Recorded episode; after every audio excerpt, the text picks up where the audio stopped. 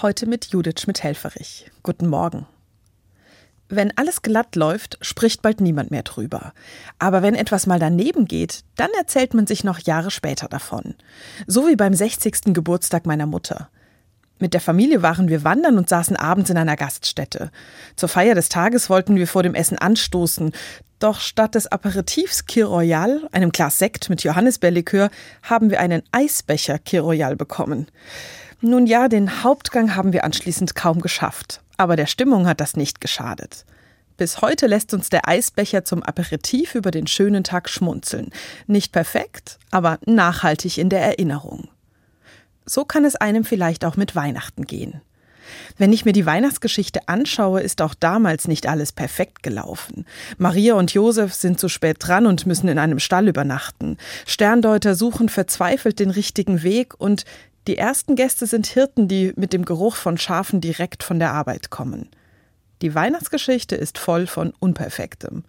Und doch war es genug. Maria, Josef, die Hirten und die Sterndeuter, sie alle haben gespürt, es ist etwas Besonderes passiert. Etwas, das ihr Herz erfüllt hat und wovon sie nachher noch lange erzählt haben. Momente, in denen Gott auf einmal ganz nah war. Daran will ich denken, wenn dem Weihnachtsbaum hier und da ein paar Zweige fehlen, wenn die Wohnung nicht auf Hochglanz geputzt ist und wenn ich es erst zwischen den Jahren schaffe, die Weihnachtspost zu schreiben. Und auch ein Streit darf mal sein.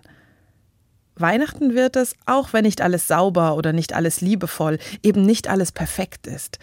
Dann nämlich, wenn ich mit einer Freundin ein intensives Gespräch über schwere Dinge führe und auf einmal im Raum etwas von der Botschaft der Engel spürbar wird, fürchte dich nicht. Oder wenn mein Patenkind sich nicht nur die wohlgeformten Weihnachtsplätzchen, sondern auch die missratenen in den Mund schiebt und dabei über das ganze Gesicht strahlt.